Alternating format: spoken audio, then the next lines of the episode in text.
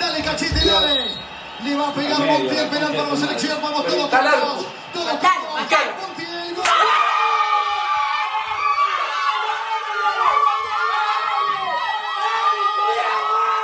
Das sind Jubelschreie aus Argentinien.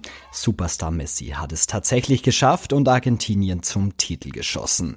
Mehr Eindrücke aus Argentinien gibt es direkt nach den Augsburg-Nachrichten von meiner Nachrichtenwecker-Kollegin Lisa Pausch, die gerade in Argentinien ist. Wir haben Montag, den 19. Dezember. Ich bin Manuel André. Guten Morgen. Nachrichtenwecker, der News-Podcast der Augsburger Allgemeinen.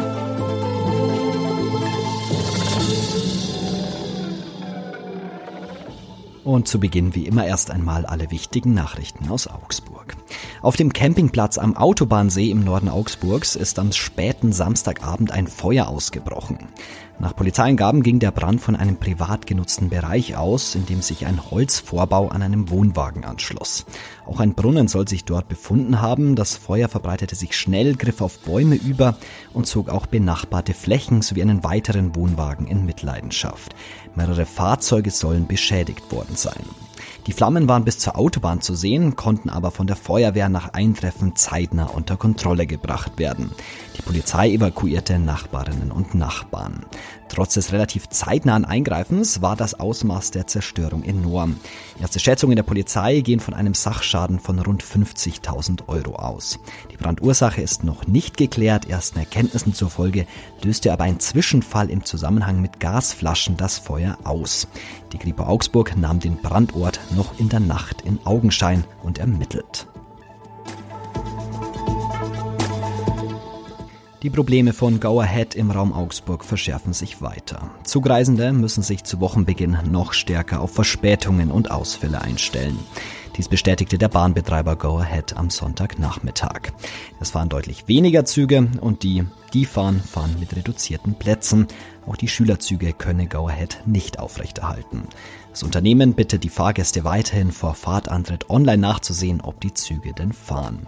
Vielen Fahrgästen steht ab Montag aber eine Alternative zur Verfügung.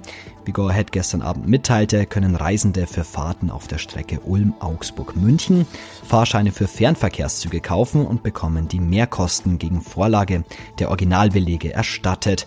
Dies gilt für alle ICE und IC-Züge mit planmäßigen Abfahrten in Ulm, Neu-Ulm, Günzburg und Augsburg zwischen 5 Uhr und 8 Uhr 1 in Richtung München sowie planmäßige Abfahrt in München und München-Pasing in Richtung Augsburg sowie in Augsburg in Richtung Ulm zwischen 15 und 18 Uhr 1. So go ahead. Und die Stadt Augsburg fällt Bäume an der Freilichtbühne beim Roten Tor. Wie das Amt für Grünordnung mitteilt, müssen diesen Winter fünf Bäume im Bereich des historischen Aquädukts weg, weil sie Probleme bereiten. Die Bauverwaltung hatte ursprünglich fast dreimal so viele Fällungen beantragt. Mitarbeitende des Tiefbauamts kamen 2019 zu dem Ergebnis, dass mehrere Bäume die Bausubstanz des Aquädukts an der Freilichtbühne massiv gefährden. Bei Windwurf könne die Fundamentierung gefährdet sein, der Wurzeldruck setze dem Bauwerk schon jetzt zu. Es bestehe dringender Handlungsbedarf. Die Bauverwaltung beantragte bei der städtischen Naturschutzbehörde zunächst 13 Fällungen. Daraufhin wurde ein Baumgutachter eingeschaltet. Ergebnis? Jetzt fällt der Eingriff ins Grün deutlich kleiner aus. Nur fünf Bäume müssen weichen. Wo der vorgeschriebene Ersatz gepflanzt wird, steht noch nicht fest. Und jetzt wie immer noch der Blick aufs Wetter. Es bleibt weiter kalt in der Stadt. In der Früh ist es überwiegend bewölkt bei Temperaturen von bis zu minus 5 Grad. Im Laufe des Tages wird es dann etwas wärmer aber maximal erreichen wir einen Grad. Am Nachmittag könnte aber auch die Sonne dann kurz mal rausschauen. Morgen ist das Wetter ähnlich, ab Mittwoch wird es dann deutlich wärmer. Und jetzt schalten wir im Nachrichtenwecker nach Argentinien. Für euch zur Info, es ist gerade zum Zeitpunkt der Aufnahme 22 Uhr deutscher Zeit. Das heißt, vor ein paar Stunden hat sich Argentinien im Elfmeterschießen gegen Frankreich durchgesetzt. Überragender Mann war vielleicht sogar erwartungsgemäß Lionel Messi, der seine Karriere mit dem WM-Titel krönt. In Argentinien vor Ort ist meine Nachrichtenwecker-Kollegin Lisa Pausch und mit ihr spreche ich jetzt. Hallo Lisa. Hi Manuel. Lisa, wo bist du gerade und was ist denn los auf den Straßen Argentiniens? Ja, ich bin im Westen von Argentinien, in Mendoza. Das ist eine Stadt am Fuß der Anden. Man kann sagen, sie hat ungefähr so eine Million EinwohnerInnen im Großraum. Ähm, und was ist los auf den Straßen? Erstmal ganz viel Hupen, ganz viele Leute, die rumspringen, die auf die Bushaltestellen sich stellen. Ihre T-Shirts ausziehen, ist hier super warm, ungefähr 30 Grad, auch noch um die Uhrzeit. Äh, man kann sagen, es ist partylos, weil das Land äh, das erste Mal seit 36 Jahren wieder Weltmeister wird. Du hast angesprochen, vor 36 Jahren zum letzten Mal einen WM-Titel geholt. Welche Bedeutung hat denn dieser Sieg für Argentinien?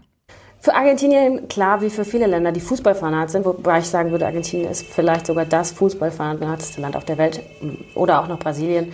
Ähm, aber gerade für Argentinien ist es ein Traum, grundsätzlich natürlich die WM zu gewinnen. Aber diese WM ist ganz besonders für Lionel Messi, den vielleicht besten Fußballspieler der Welt, der seit 18 Jahren in Topclubs Tore, Tore vorbereitet, Tore schießt und noch nie einen Weltmeistertitel gewonnen hat.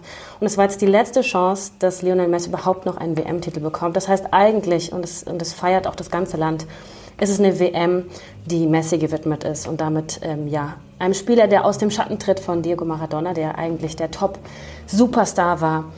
Ähm, und alle sagen, Messi hat es verdient. Das war für Messi und deswegen auch die ganzen, auch in ganz Lateinamerika wird gerade für Argentinien gefeiert und auch für Messi. Auch aus Brasilien kamen Stimmen, die gesagt haben, ja, äh, hier also Argentinien angefeuert haben. Es ist eigentlich, es ist eigentlich eine WM zuerst für Messi und dann für Argentinien.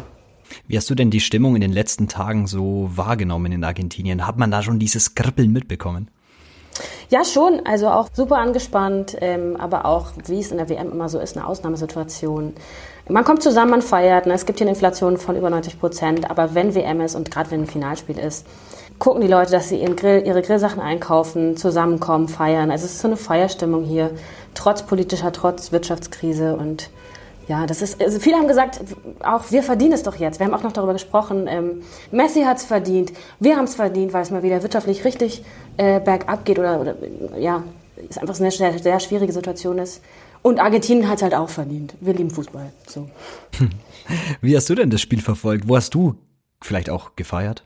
Ähm, ich war bei einer Familie, also bei meiner Gastschwester, die ich vor neun Jahren hatte, bei ihr, bei Freunden. Äh, und es gab so zur Halbzeit sah es ja aus, es sah so aus, als ob Argentinien wirklich gewinnt, ganz entspannt. Ne? Es war eine, eine super schöne erste Halbzeit, alle waren völlig zuversichtlich. Der Grill wurde angeschmissen. Es gibt hier dieses traditionelle Asado, also so ein Grillfest, wo Holz, also Holz verkohlt wird, dann wird das Fleisch gegrillt. Das ist immer so eine Zeremonie schon fast. Das wurde dann angeschmissen, ja. Und dann kam so das, äh, der Down sozusagen äh, in der zweiten Halbzeit. Ähm, es, die waren, Leute waren sehr angespannt und ähm, meine Gastschwester hat, war auch ein bisschen übel. Sie meinte auch bis letzte Mal, als es Elfmeter gab, ähm, hatte sie Bauchschmerzen. Also ja, es wird, sich, wird schon sehr zu Herzen genommen.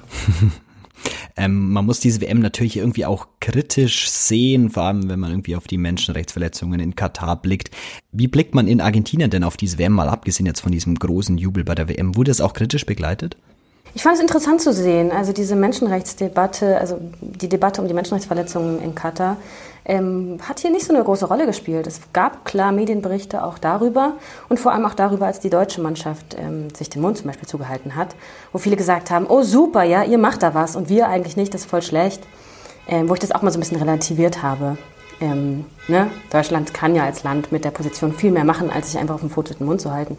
Ähm, es wurde nicht so diskutiert und daran gab es auch Kritik, äh, zum Beispiel von Menschen, die äh, mit der Erinnerungsarbeit der eigenen argentinischen Diktatur zu tun haben. Da gab es einen Artikel, den ich gelesen habe, wo eben daran erinnert wurde, dass 1978, als Argentinien darauf angewiesen war, dass international die Diktatur verurteilt wird, ähm, da gab es in Lissabon ein Radio, das eben alle halbe Stunde Proteste oder Protestzeilen gesendet hat. Ich glaube, das war sowas wie, ich habe es gelesen, ähm, auf dass die Schreie der Tore nicht die Schreie der Gefolterten überdecken. Also ja nochmal hervorzuheben, was es eigentlich bedeutet, wenn das eigene Land darauf angewiesen ist, dass solche extremen Menschenrechtsverletzungen ähm, ja auch auf so einer Bühne, wie es, wie es die WM ist, irgendwie eine Plattform bekommen. Die Kritik daran, ja. Das Ganze soll natürlich nicht den großartigen Triumph von Lionel Messi und Argentinien trüben. Was passiert denn jetzt noch in dieser Nacht? Ähm, was glaubst du, ist jetzt noch los auf den Straßen? Ich glaube, die Feiern werden hier echt noch lange gehen, gerade auch äh, in, den, in den Städten und überall was noch los ist. Ich, die Leute werden wahrscheinlich sich betrinken. Das passiert ja immer in solchen bei solchen Veranstaltungen. Also mal gucken. Äh, die Buslinien, es wurden, wurden alle Buslinien gestrichen. Und was mich nicht wundern würde, da wurden schon Scherze drüber gemacht, dass nicht morgen spontan Feiertag erklärt wird. Das passiert immer mal wieder. Es gab ein Attentat auf die Ex-Präsidentin, Vizepräsidentin vor ein paar Monaten. Da wurde am nächsten Tag dann Feiertag erklärt. Also klar, das ist ein anderes, äh, ein anderes Niveau, aber es passiert schon mal immer wieder. Und das war eben hier der Scherz, ähm, dass morgen vielleicht Feiertag ist. Aber nee, bisher, bisher ist nichts bekannt trotzdem ein großartiger Feiertag sozusagen trotzdem für die Argentinier. Es wird gefeiert, denn Argentinien ist Weltmeister. Danke nach Argentinien. Danke Lisa für die Zeit. Uhu. Und auch das ist heute noch wichtig. Die EU will nach monatelangem Streit ihren Beschluss für einen europäischen Gaspreisdeckel fassen. Bei dem Gipfel in Brüssel haben sich die Staats- und Regierungschefs darauf verständigt, dass die Arbeiten daran bei einem Energieministertreffen heute abgeschlossen werden. Und der Großteil der Beute aus dem spektakulären Raub im grünen Gewölbe ist zurück in Dresden. Fachleute der staatlichen Kunstsammlung in Dresden nehmen den in Berlin sichergestellten Fund nun unter die Lupe und schauen nach, ob die Schmuckstücke echt sind und intakt. Und zum Abschluss heute habe ich noch einen Weihnachtsgeschenktipp für euch. Denn was als Aprilscherz begann, wurde zum Verkaufsschlager. Der Bierbauchkalender 2023 zeigt 13 oberfränkische Männer, denen man ihr Lieblingsgetränk ansieht. Die Idee hatten eine Fotografin und ein Bierbrauer aus dem Fichtelgebirge. Ich muss sagen, der Kalender, der kann sich wirklich sehen lassen.